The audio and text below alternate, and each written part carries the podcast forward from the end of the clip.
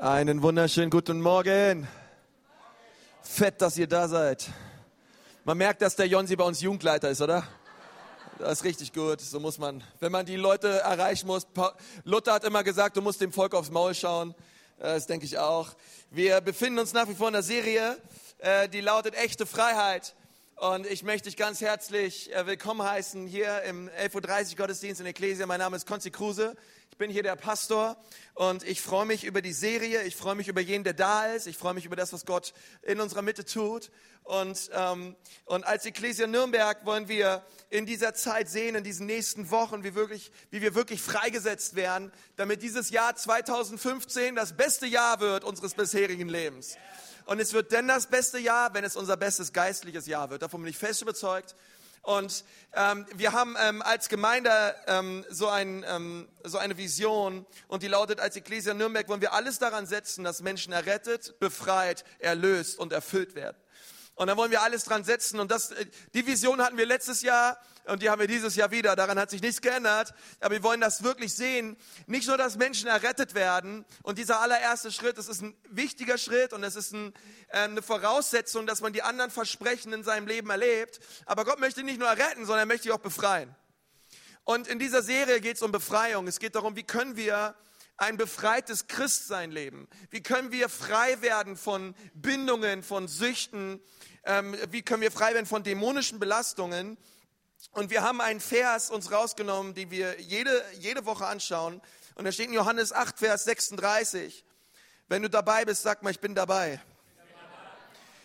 Wenn euch nun der Sohn frei machen wird, so seid ihr wirklich frei.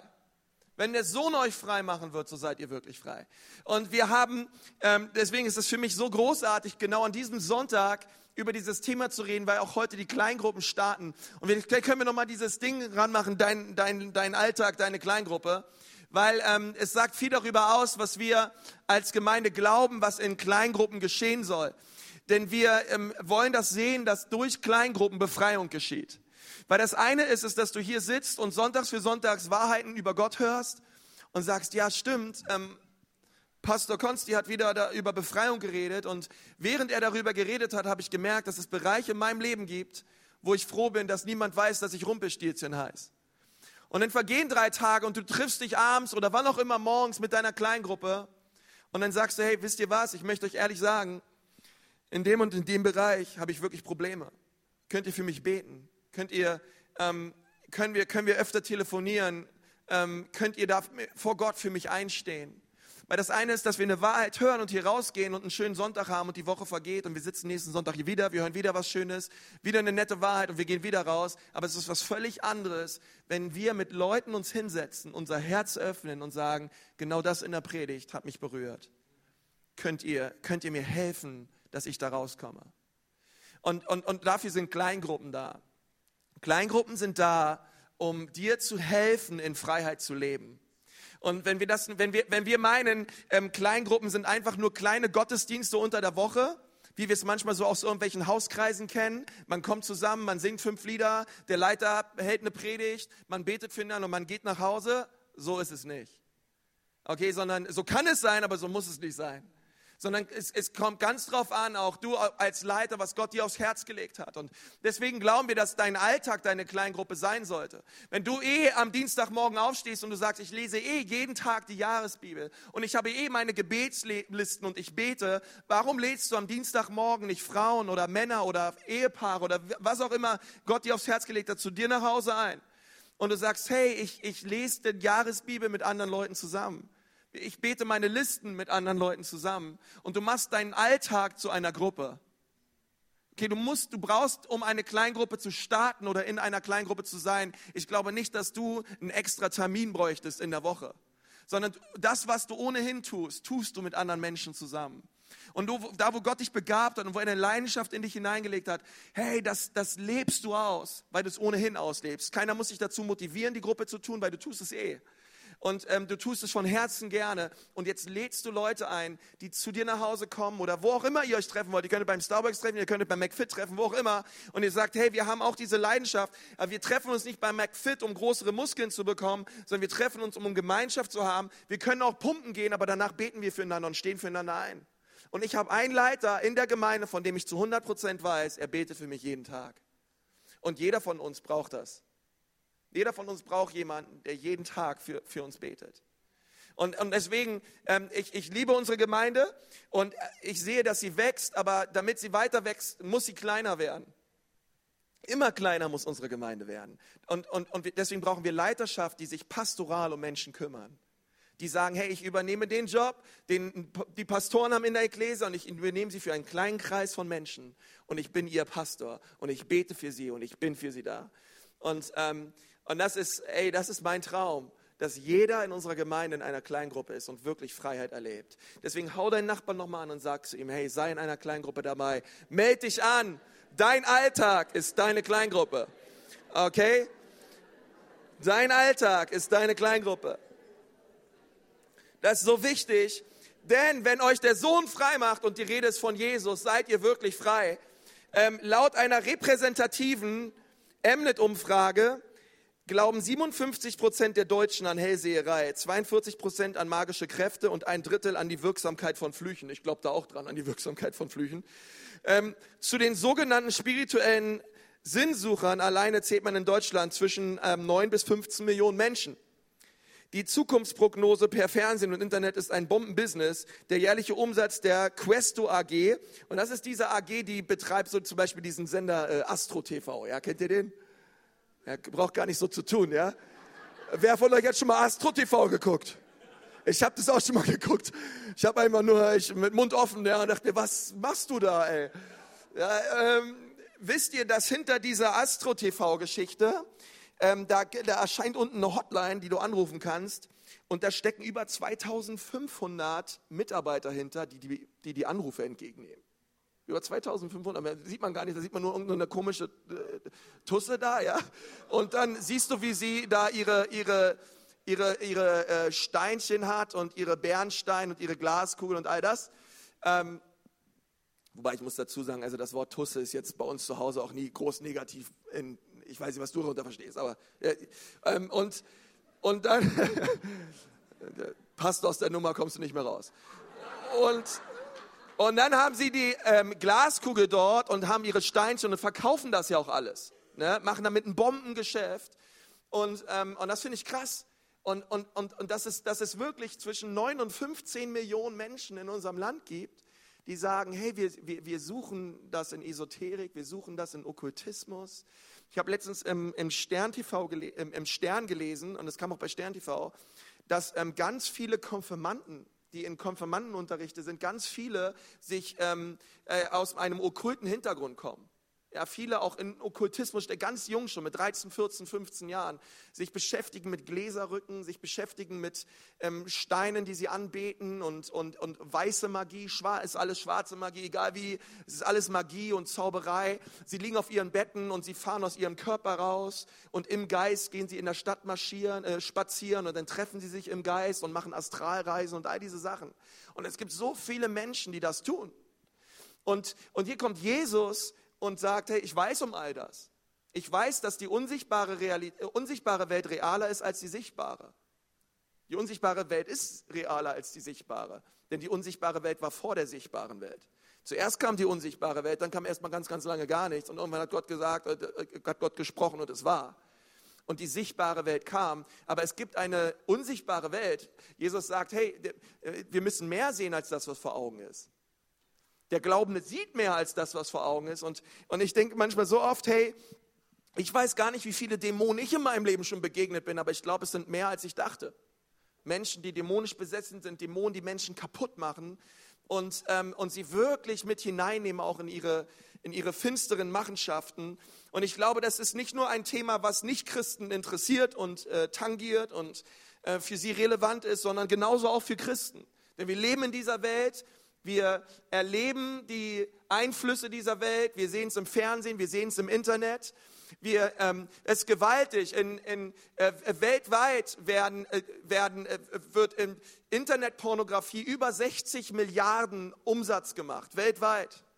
Und in Deutschland wird im Bereich Esoterik äh, über 25 Milliarden bis 35 Milliarden, sagen Wissenschaftler, jährlich umgesetzt.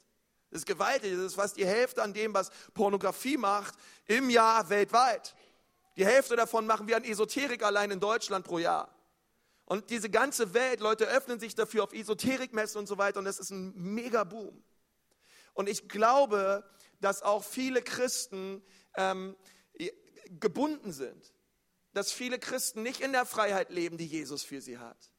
Und Jesus möchte aber, dass wir in Freiheit leben. Er möchte, dass wir nicht gebunden sind. Ähm, und ich weiß nicht, ob du diese Bereiche kennst in deinem Leben. Du, du, du, du sündigst und du weißt, es war falsch. Und wer von euch kennt dieses Gebet, Gott, ich werde es nie wieder tun. Gott, ich werde es nie wieder tun. Vier Tage vergehen und du tust dasselbe wieder. Herr, nie wieder Herr. Es vergehen acht Tage und du fällst wieder und du fällst wieder und du fällst wieder. Und letzte Woche habe ich darüber geredet, wie, wie, wie diese Sünde, wie, wie eine Gewohnheit werden kann in unserem Leben, wie eine Gebundenheit da ist, die es immer wieder runterzieht. Und die gleiche Sucht und die gleiche Abhängigkeit, die sehen wir, wenn wir auf unser Leben schauen, die haben wir schon seit 15 Jahren. Okay? Hey, wenn du seit 15 Jahren gebunden bist an Pornografie und Masturbation und, und, du, und, du, und du schaust dir das Zeug immer und immer und immer wieder an, hey, irgendwas stimmt nicht. Es ist nicht nur eine Schwäche, es ist nicht nur ein Ausrutscher, sondern ich glaube, es ist eine Bindung. Wenn du seit 15 Jahren bitter bist auf diese eine Person und, und, und, und wenn du nur an sie denkst, könntest du ausflippen und du trägst diese Bitterkeit und diese Hartherzigkeit mit dir rum. Hey, es ist mehr als nur irgendeine Charakterschwäche von dir. Ich glaube, es ist wirklich eine dämonische Bindung, die, von der dich Jesus befreien möchte. Und wir müssen das erkennen, aber wenn wir es nicht sehen als etwas Tragisches, sondern als etwas Kleines handhaben, werden wir nie frei werden. Und heute möchte ich dir vier Schritte zur Freiheit aufzeigen, die du gehen kannst. Und, und ich glaube, dass wenn wir die von ganzem Herzen gehen, wir werden wirklich frei. Und ähm, ich wollte diese, diese Predigt eigentlich vier Schritte nennen äh, zur Freiheit, aber sie lautet, die Wahrheit wird dich frei machen. Weil es ist, alle, alle diese Schritte sind wahr und sie wollen immer wieder die Wahrheit aufrichten in uns, weil der Teufel operiert immer durch Lüge. Und das allererste, was wir uns anschauen wollen, ähm, ist dieser Punkt, gib zu, dass du Hilfe brauchst. Denn was ich als Pastor schnell gesehen habe, ist, ähm, Menschen werden nur frei, wenn sie zugeben, dass sie gebunden sind. Wenn sie, wenn, sie, wenn sie ihre Gebundenheit wie eine Schwäche behandeln oder wie eine Lappalie oder irgendetwas Kleines, werden sie nicht frei. Aber wenn sie realisieren und sagen, boah, da findet wirklich eine Gebundenheit in meinem Leben statt, Jesus kann dich frei machen, aber er tut es, er tut es, er sagt selber, die Kranken brauchen einen Arzt, nicht die Gesunden. Wenn wir selber nicht erkennen, dass wir krank sind, werden wir nicht zum Arzt kommen. Aber wenn wir wirklich erkennen, hey, da gibt es eine, da gibt es eine krankhafte Sache in meinem Leben, eine Bindung und so weiter, werden wir frei werden. Okay, also gib zu, dass du Hilfe brauchst. Okay, das erste Wort ist Hilfe. Okay, in, in euren Gottesdienstheften gibt es eine Predigtmitschrift. Die könnt ihr immer mitnehmen, direkt am Tisch. Okay, das erste Wort ist Hilfe. Wir brauchen Hilfe. Wir brauchen Hilfe. Und, ich möchte, dass wir uns zu diesen vier Punkten eine Geschichte anschauen. Und das ist die Geschichte vom verlorenen Sohn. Und diese Geschichte vom verlorenen Sohn ist daher so gut, weil in diesem ganzen Kapitel Lukas 15 zeigt Jesus uns drei Dinge, die verloren gegangen sind, aber alle drei Dinge wurden wieder gefunden. Das eine war ein Drachme, das war Geld, was, was, was verloren gegangen ist. Das andere war ähm, ein Schaf. Und dann, und dann bringt Jesus das Gleichnis vom verlorenen Sohn. Und es ist wichtig, im Kontext steht, Jesus sprach zu den Gesetzeslehrern, zu den Pharisäern. Okay, dieses Gleichnis, das war die damalige religiöse Elite, die dieses Gleichnis hören sollte, weil Jesus wollte ihnen eins aufzeigen. Er wollte ihnen zeigen, dass wahre Lebensveränderung immer von innen nach außen geschieht, nicht von außen nach innen. Pharisäer und Schriftgelehrte damals wollten, dass du dich von außen nach innen veränderst. Sie wollten, dass du gewisse Rituale einhältst, gewisse Gesetze einhältst, dass du ähm, die Gewänder trägst, die du tragen solltest, die Kopfbedeckung trägst, die du tragen solltest, dass du dich nach außen hin gibst, wie man sich als religiöser Mensch nun mal gibt. Und wenn du das tust, wirst du selig werden. Und Jesus sagt, nee, das stimmt nicht. Im Gegenteil, es, es, es, es führt dich in Knechtschaft und es macht dich kaputt und es wird dazu führen, dass du Dinge heimlich tust. O, wisst ihr, okkult heißt übersetzt verborgen. Das ist die Übersetzung von okkult. Und ich denke, in einem gewissen Dinge, ich als Pastor, wir alle, glaube ich, haben schon okkulte Dinge getan. Wir haben Dinge im Verborgenen getan. Und, und diese Gesetzlichkeit führte dazu, dass, dass, die, dass die Pharisäer also hintenrum Dinge getan haben. Im Verborgenen, wo keiner sie gesehen hat, naja, da haben sie ein bisschen geflunkert. Und Jesus sagt, ja, das funktioniert nicht. Ich will euer Herz verändern. Weil ich weiß, wenn ich euer Herz verändere, verändere ich euer ganzes Leben. Denn was in eurem Herzen ist, das kommt aus eurem Mund raus. Was aus eurem Mund rauskommt, das wird euer Verhalten. Was euer Verhalten wird, wird euer Charakter. Was euer Charakter wird, unterm Strich, bestimmt über euer Schicksal. Und Jesus wusste um diese Dimension und, und er führte sie dorthin. Aber ich möchte, wisst ihr, ich möchte euch so auf diese Reise begeben, dass wir sagen, hey, wir wollen wirklich verändert werden. Denn dieser Bereich, in dem du immer wieder fällst, dieser Bereich kann Teil deiner Identität werden.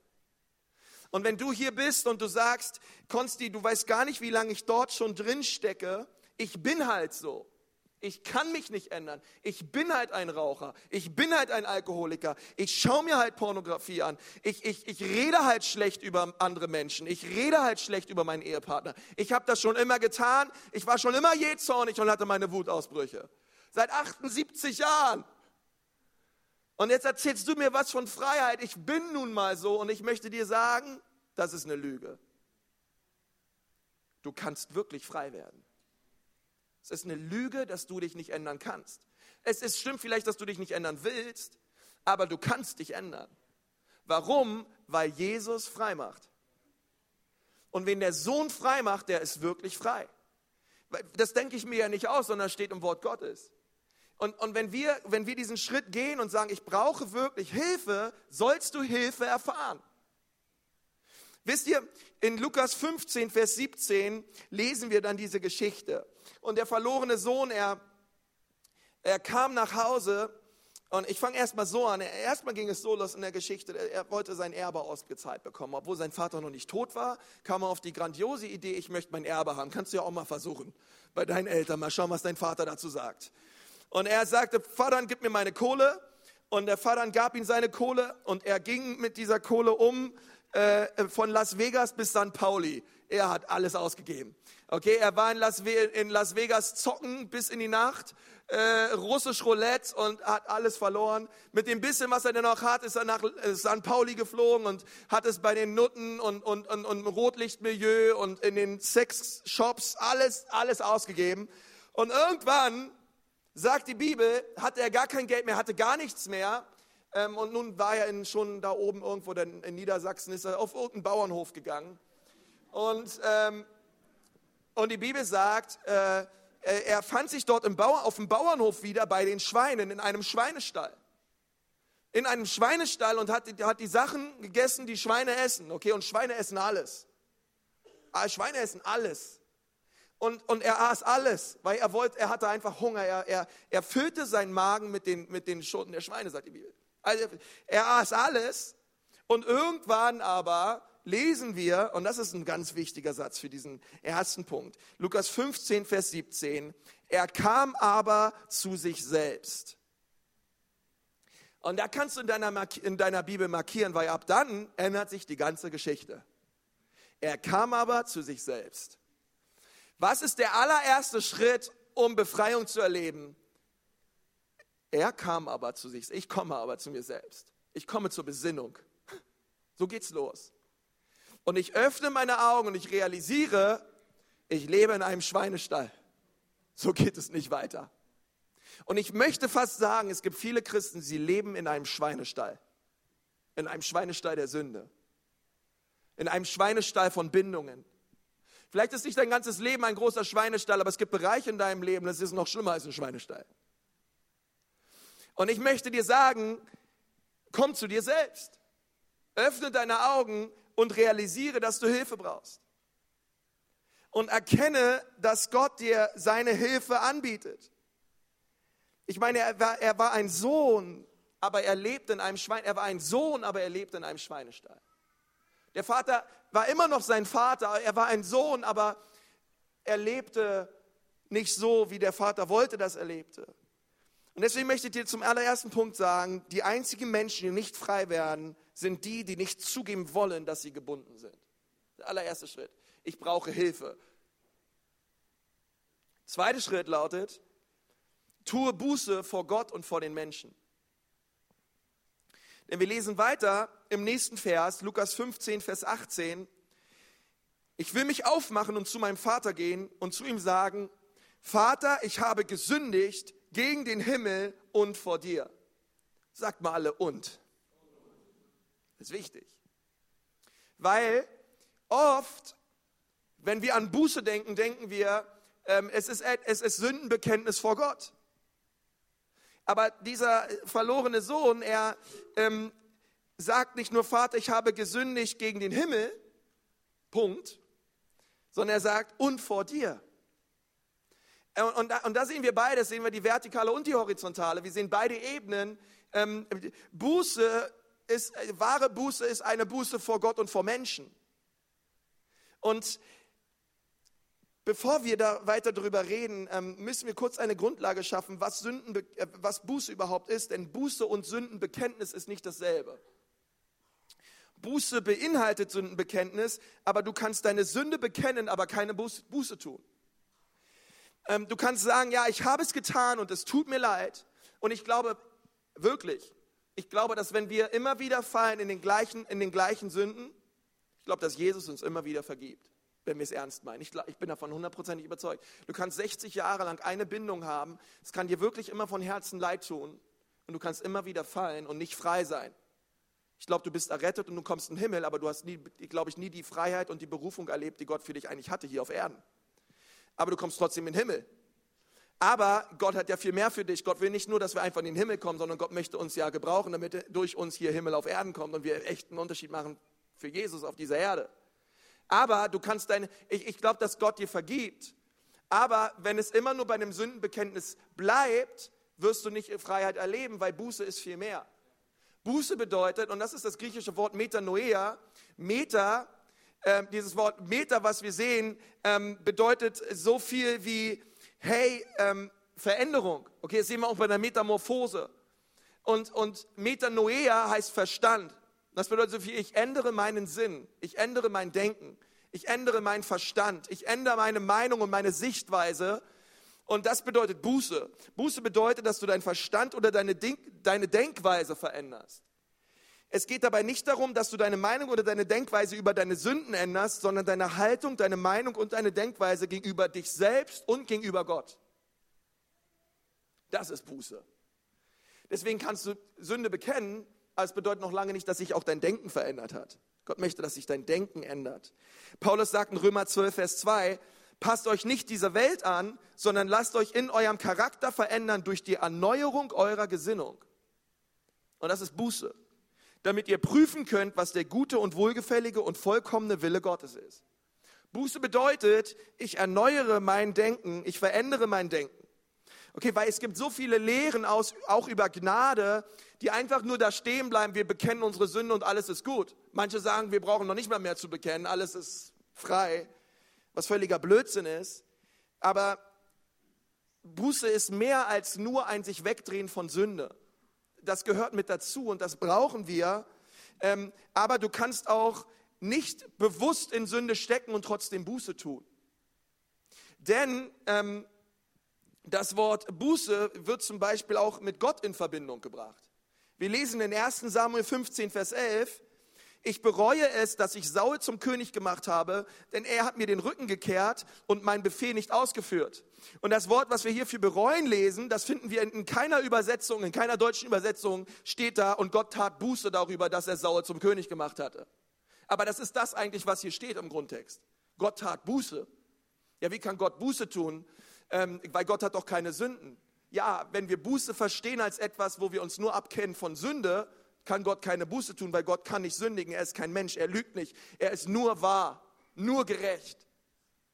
Aber ähm, Gott kann trotzdem Buße tun, weil Gott änderte sein Denken darüber und hat gesagt, ich möchte nicht mehr, dass Saul länger König ist, sondern ich setze jetzt einen Mann ein nach meinem Herzen, David. Also änderte Gott sein Denken darüber, ähm, dass er Saul eingesetzt hat und er, er, er bereute es. Er änderte sein Denken. Er, er tat nicht, es war für Gott keine Sünde, es getan zu haben, weil Gott kann nicht sündigen. Aber er änderte sein Denken. Und deswegen müssen wir Buße tun.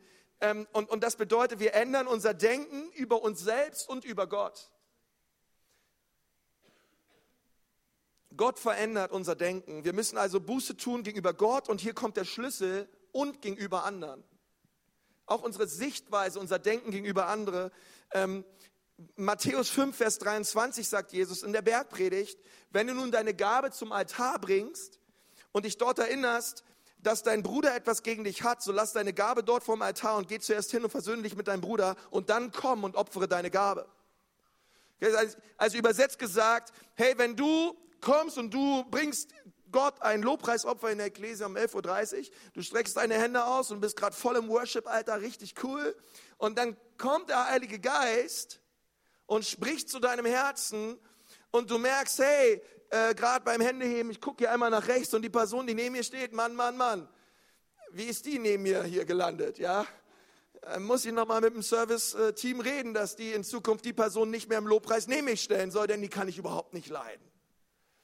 Und, äh, und da ist Bitterkeit in deinem Herzen und, und äh, du erinnerst dich vielleicht an irgendwelche Dinge und so weiter. Und dann sagt Jesus, hey, bevor du hier weiter Shakaraka Bum Bum Suzuki Hayabusa machst, geh erstmal hin und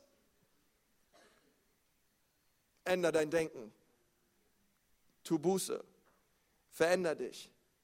Ähm, das ist, denn das ist Anbetung. Ähm, bring dein, bring, und, und dann komm und bring dein Opfer da. Aber versöhne dich erstmal und dann opfere deine Gabe ähm, du willst Dinge zwischen uns klären, zuerst geht zu deinem Bruder, sagt Jesus, und dann komm zu mir.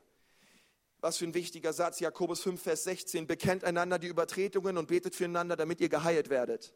Das Wort, was hier im Grundtext für Heilung steht, ist nicht körperliche Heilung gemeint, sondern seelische Heilung. Wie empfangen wir seelische Heilung? Indem wir einander unsere Schuld bekennen und sie aussprechen voreinander. Und deswegen möchte ich dir sagen, denk über ein, mal über einen Bereich in deinem Leben nach, wo du gebunden bist und wo du die Sünde bekannt hast, aber sie immer wieder trotzdem tust und immer wieder fällst. Ähm, der verlorene Sohn, er ging zu Gott und zu seinem Vater. Und ich glaube, es ist wichtig, dass, dass wir den Bereich der Sündenbekenntnis tun. Aber wenn wir ihn tun, dann lass uns ihn nicht nur vor Gott tun, sondern auch vor Menschen. Für einige von euch ist es dran, Sünde zu bekennen vor euren Ehepartnern ehrlich zu werden und zu sagen, hey, das und das habe ich mir angeschaut, das und das habe ich gesagt, das, das und da, da und dort bin ich gewesen, so und so habe ich gedacht, bitte vergib mir. Für einige von euch ist es dran, mit euren Eltern zu reden, mit Freunden zu reden, vielleicht mit Arbeitskollegen zu reden. Ehrlich zu bekennen und Freiheit zu erleben. Der Teufel möchte, dass alles im Dunkeln bleibt, aber Jesus sagt, bring die Dinge ans Licht und werde frei. Tue Buße vor Gott und vor den Menschen. Wenn du das auch so siehst, sag mal Amen. Ihr seid sowieso so ruhig heute. Dritter Punkt. Sage dich den Lügen des Teufels los. Okay, wichtig, sage dich den Lügen des Teufels los. Weil ich möchte dir sagen, jede Gebundenheit beginnt mit einer Lüge. Jede. Keine, keine Gebundenheit beginnt mit einer Wahrheit. Alles beginnt mit einer Lüge. Es beginnt immer mit einer Lüge, die wir anfangen zu glauben. Eine Lüge über Gott, eine Lüge über uns selbst, eine Lüge über die Art und Weise, wie Gott uns sieht. Ändere dein Denken, damit du aus dieser Lüge ausbrechen kannst. Das ist ein wichtiger Schritt. Lukas 15, Vers 25. Die Geschichte geht weiter. Der Vater ähm, sieht auf einmal, wie sein Sohn vom Schweinestall herkommt und er rennt ihm entgegen und er beküsst ihn und er beschenkt ihn. Ähm, aber was, was wir bis jetzt noch nicht gehört haben, war dieser jüngere Bruder, er hat auch einen älteren Bruder. Und dieser ältere Bruder, ich sag mal so, the queen is not amused. Ja, dass der Jüngere jetzt nach Hause kommt und ähm, er hat sich auch echt schräg verhalten. Lukas 15, 25 lesen wir nun etwas über den älteren Bruder. Aber sein älterer Sohn war auf dem Feld und als er heimkam und sich dem Haus näherte, hörte er Musik und Tanz. Und er rief einen der Knechte herbei und erkundigte sich, was das sei. Der sprach zu ihm, dein Bruder ist gekommen und dein Vater hat das gemästete Kalb geschlachtet. Ja, es gab Döner. Ähm, weil, er ihn, weil er ihn gesund wiederhalten hat. da wurde er zornig und wollte noch hineingehen. Sein Vater nun ging hinaus und redete ihm zu. Ja, also eingeschnappte Leberwurst, der ältere Bruder äh, war draußen und ich weiß nicht, ob ihr so Partys kennt, irgendwann, irgendeiner ist beleidigt und dann hört man irgendwie, ja, da draußen ist einer, der ist beleidigt und irgendwer muss sich dann erbarmen, um rauszugehen und mit der Person zu reden. Wer von euch weiß, was ich meine? Ja, okay. Die sich nicht gemeldet haben, ihr seid immer diese Leute. okay. Lukas 15, 29. Er aber, er aber antwortete und sprach zum Vater, siehe, seid ihr noch dabei? Ja. Siehe, so viele Jahre diene ich dir und habe nie dein Gebot übertreten und mir hast du nie auch nur einen Bock gegeben, damit ich mit meinen Freunden fröhlich sein kann. Nun aber, da dieser dein Sohn gekommen ist, Klammer auf, er hätte, er hätte ihn auch meinen Bruder nennen können, aber er hat sich innerlich so weit von ihm distanziert, ist einfach nur noch dein Sohn der dein Gut mit Huren vergeudet hat, hast du für ihn das gemästete Kalb geschlachtet. Und in diesem kurzen Absatz, ähm, ehrlich, ehrlich gesagt, in diesem einen Vers, Vers 29 schon, lesen wir zwei Lebenslügen, die der ältere Bruder hatte. Und ich möchte deswegen, dass ihr gut aufpasst jetzt, weil diese Lebenslügen des älteren Bruders, ich glaube, das sind Lügen, ähm, auf die können wir alle sehr leicht anspringen. Und ähm, sie können uns selber sehr berühren. Die erste Lüge, die, die sehen wir in Vers 29. Siehe, so viele Jahre diene ich dir und habe nie dein Gebot übertreten. Das ist eine Lüge. Das ist eine Lüge, denn der ältere Bruder war nicht Jesus. Jesus hat nie ein Gebot übertreten. Jesus war ohne Schuld. Jesus war ohne Sünde. Aber du, lieber ältere Bruder, Krammer aus, Pharisäer und Schriftgelehrte und zu wen alles Jesus redete, ihr habt sehr wohl Schuld. Ihr habt sehr wohl Sünde auf euch geladen. Tut bitte nicht so gerecht. Und Jesus, sagt, Jesus sagt an einer anderen Stelle, lieber habe ich einen Sünder, der sich auf die Brust haut und sagt, Gott sei mir Sünder gnädig, als einen Gerechten, der alles richtig macht, aber sich keiner Schuld bewusst ist die, die Lüge, die der glaubte, war, ich habe nie ein Gebot übertreten. Ich bin eigentlich gerecht. Ich bin eigentlich der Gute. Nase oben, erhaben über allem. Über Hochmut und Stolz. Und er glaubte diese Lüge, dass er nie ein Gebot übertreten hat. Und die zweite Lüge, die wir lesen, ist, und mir hast du nie einen Bock gegeben, damit ich mit meinen Freunden fröhlich sein kann. Nie. Ähm, ich finde immer, wie extrem der ist, oder? Immer diese Worte. Wir haben immer in unserer, wir haben äh, damals schon gesagt, bevor wir geheiratet haben, Worte wie nie und immer streichen wir aus unserem Vokabular. Das, das, führt, das ist nie gut, okay? Wenn du kurz vorm Heiraten, also, das ist, oh ja, äh, aber in dem Fall stimmt es. In dem Fall stimmt es, weil es ist nie gut, immer nie und immer und nie räumst du den Geschirrspüler aus, nie räumst du deine Sachen weg, Immer bist du laut, immer bist du am Nörgeln und so weiter. Es stimmt nicht. Ja? Und ihr müsst einfach mal sehen, wie extrem der ist. Immer nie zu sagen, und nie hast du mir ein Böckchen gegeben. Und ich möchte mal, dass wir uns Lukas 15, Vers 12 anschauen, um herauszufinden, dass auch das eine Lüge ist. Okay, Lukas 15, Vers 12. Und der Jüngere von ihnen sprach zum Vater, gib mir den Teil des Vermögens, der mir zufällt, Vater, und erteilte ihnen das Gut. Das ist immer was, was viele überlesen. Nicht nur der Jüngere hat sein Erbe bekommen, der Ältere hat auch sein Erbe bekommen. Beide haben ihr Erbe ausgekeilt bekommen, denn der Vater teilte ihnen das Gut. Und der Ältere hat nach jüdischem Gesetz auch noch mehr, mehr bekommen als der Jüngere, denn er war der direkte Erbe und Nachfolger. Zwei Drittel des Vermögens des Vaters ging an den Älteren und ein Drittel ging an den Jüngeren. Und dann sagt er, also wäre ich, wäre das mein Sohn, ja, und der würde mir so rotzfrech sagen, nie hast du mir ein Böckchen gegeben, hätte ich gesagt, mein Sohn, hol mir mal zu, du hast zwei Drittel der Firma bekommen. Also, ähm, wie, wie, kannst du sagen, nie habe ich dir ein Böckchen bekommen, du hast ein ganz, die, die Fülle hast du von mir bekommen.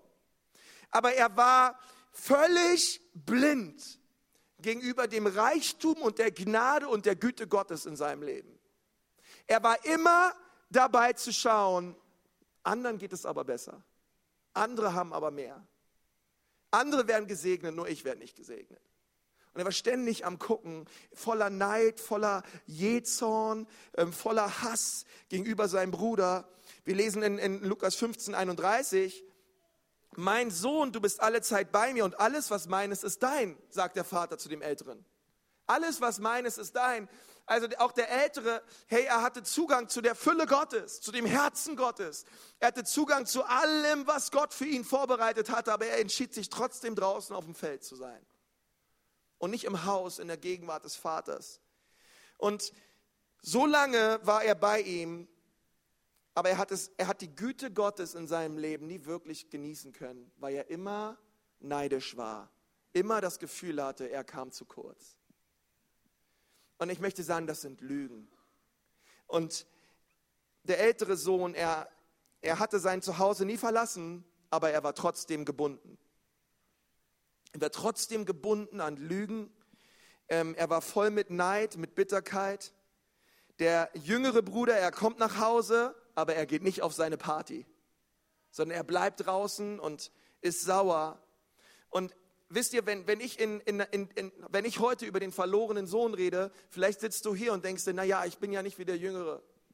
Ich habe ich hab noch nie das Erbe genommen oder Geld genommen und war bei Prostituierten oder war spielen oder habe irgendwas damit gemacht. Ich, so schlimm war ich nie.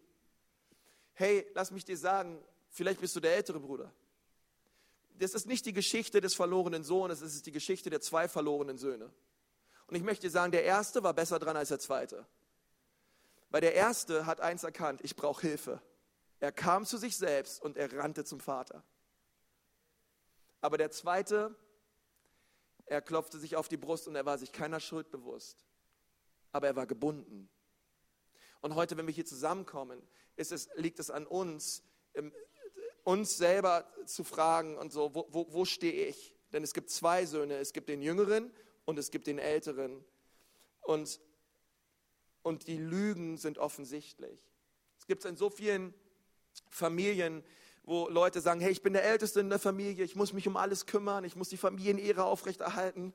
Dann gibt es die Jüngsten, die sagen, hey, ich bin halt der Jüngste in der Familie und ich bin das Nesthäkchen und ich darf alles, was meine Geschwister nie durften, das darf ich voll ausleben. Und dann gibt es die Sandwich-Kinder, die sind genau dazwischen, die haben immer das Gefühl, sie werden vernachlässigt und kommen immer zu kurz und all das. Hey, das sind alles Lügen.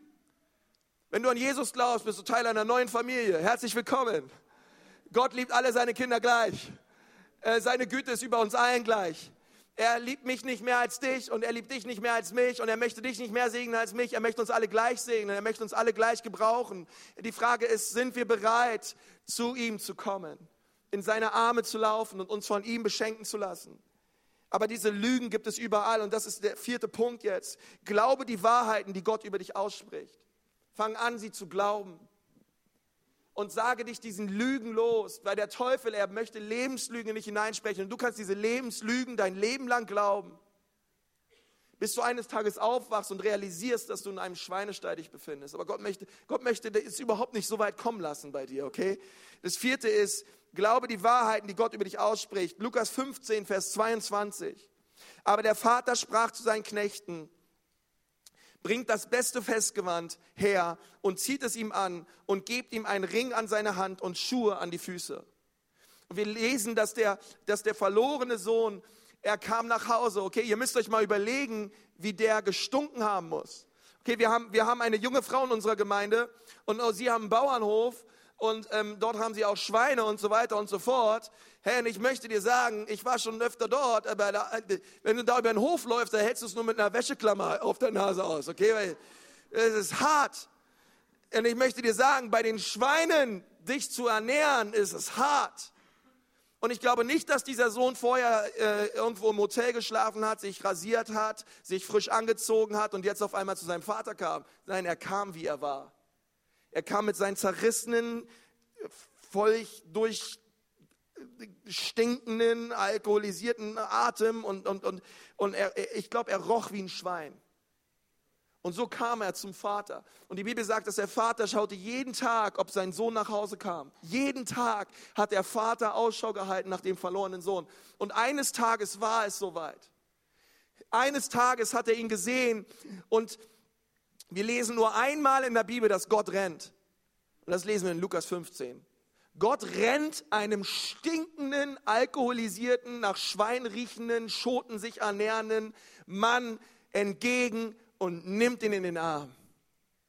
Und es ist ihm völlig egal, wie er roch. Es ist ihm völlig egal, wo er herkam. Er hat ihn einfach lieb. Und nicht nur das, sondern unter seinem Arm hat er, hat er Geschenke für ihn.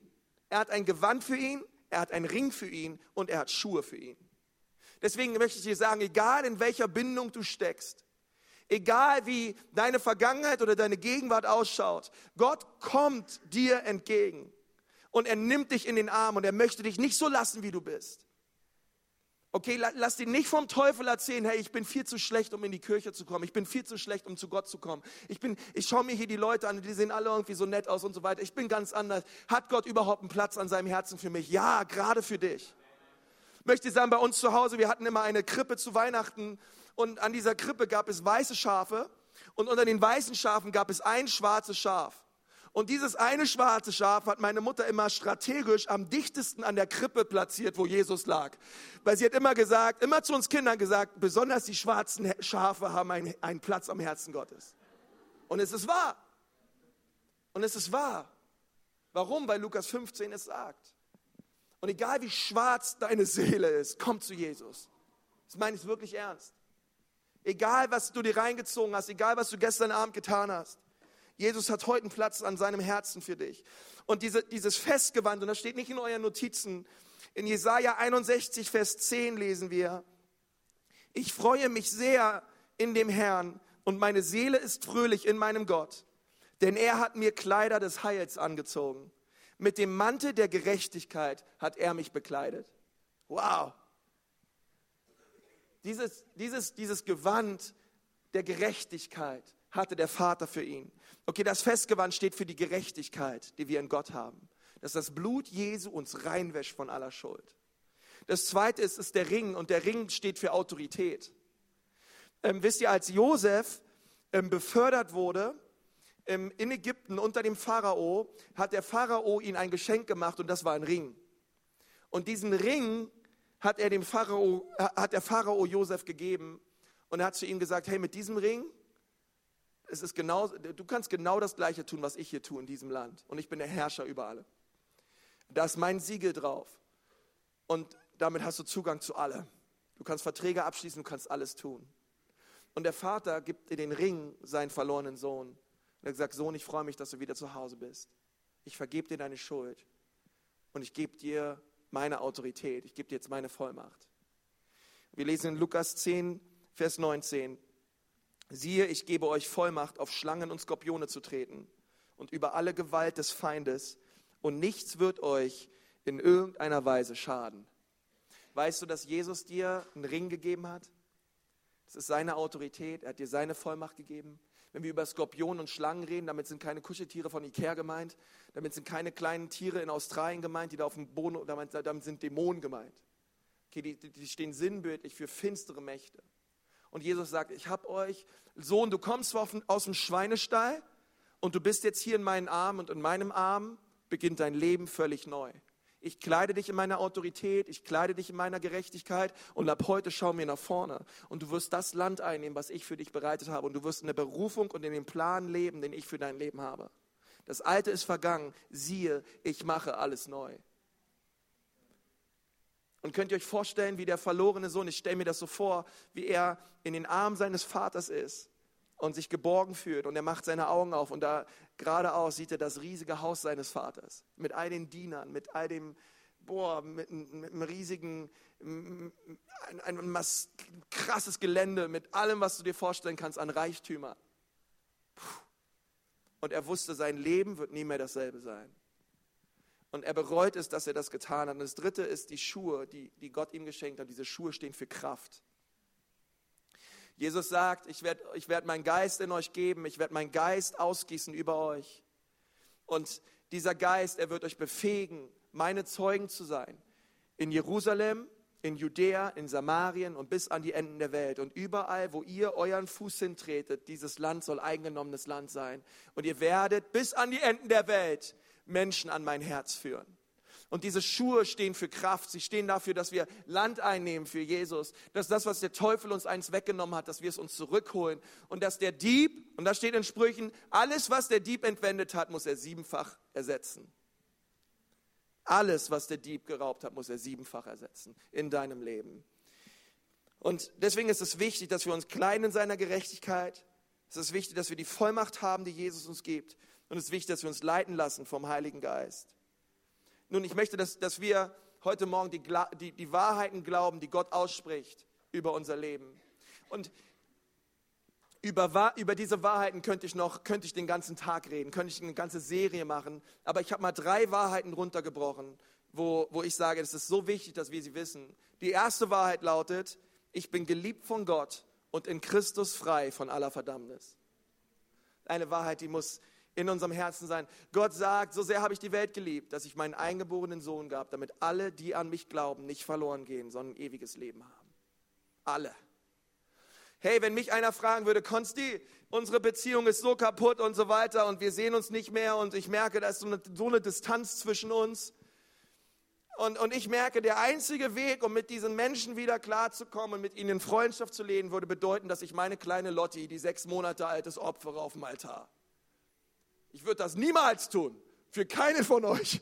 Für niemanden auf der ganzen Welt würde ich meine, meine Tochter hergeben. Niemals.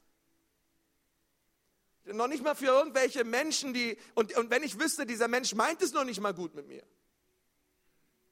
Ich, ich weiß, Zeit wird vergehen und dieser gleiche Mensch, für den ich meine Tochter geben soll, der wird mich bespucken und der wird mich kreuzigen und der wird mich fertig machen. Der wird mich hintergehen, der wird mich bestehlen. Den gebe ich doch nicht meine Tochter. Für niemanden. Aber ihr stellt euch vor, was Gott getan hat für uns. Und alle, die von euch, besonders die ihr Kinder habt, ihr werdet wissen, niemals würden wir, wenn wir nur ein Kind haben, das Kind hergeben. Gott gab seinen einzigen Sohn für uns als wir noch Sünder waren, als wir Feinde Gottes waren. Niemals wird dich irgendwer irgendwann mehr lieben als Gott. Es gibt niemanden, der dich mehr liebt als Gott. Du bist geliebt von Gott. Okay, du kannst bei feuerflamme.de irgendeinen Lover kennenlernen. Ihr könnt euch treffen, der kann dir den Hof machen und es kann alles richtig Hammer sein. Er kann dir Himmel auf Erden versprechen, aber ich verspreche dir, er wird dich niemals mehr lieben als Gott. Niemand wird dich jemals mehr lieben als Gott weil Gott gab seinen Sohn für dich. Übrigens, das gibt es in keiner anderen Religion. Alle wollten Helden werden, alle wollten groß rauskommen. Wusstet ihr eigentlich, dass Mohammed versucht hat, sich zweimal das Leben zu nehmen, während er gelebt hat? Würdest du jemanden nachfolgen, der versucht hat, sich während seines Lebens zweimal umzubringen? Alle wollten Helden werden, alle rufen Kriege aus, alle wollten groß werden, aber nur ein Gott wurde Mensch. Nur ein großer Gott wurde klein geboren in einer Krippe, gestorben an einem Kreuz. Das ist völlig abgefahren, das kann sich kein Mensch ausgedacht haben. Es gibt nur einen, der dich so sehr liebt, wie kein anderer, und das ist Gott. Er sandte seinen Sohn Jesus für dich. Und das Zweite ist, ich kann und ich werde in Freiheit leben. Das ist eine Wahrheit. Bitte, bitte hör auf, zu sagen, ich kann nicht frei werden vom Rauchen, ich kann nicht frei werden von Alkohol, ich kann nicht frei werden von Pornografie, ich kann nicht frei werden von Neid, ich kann nicht frei werden von Bitterkeit, ich kann nicht frei werden, ich kann, nicht, ich kann das, ich kann das, ich, hey, das sind Lügen des Teufels.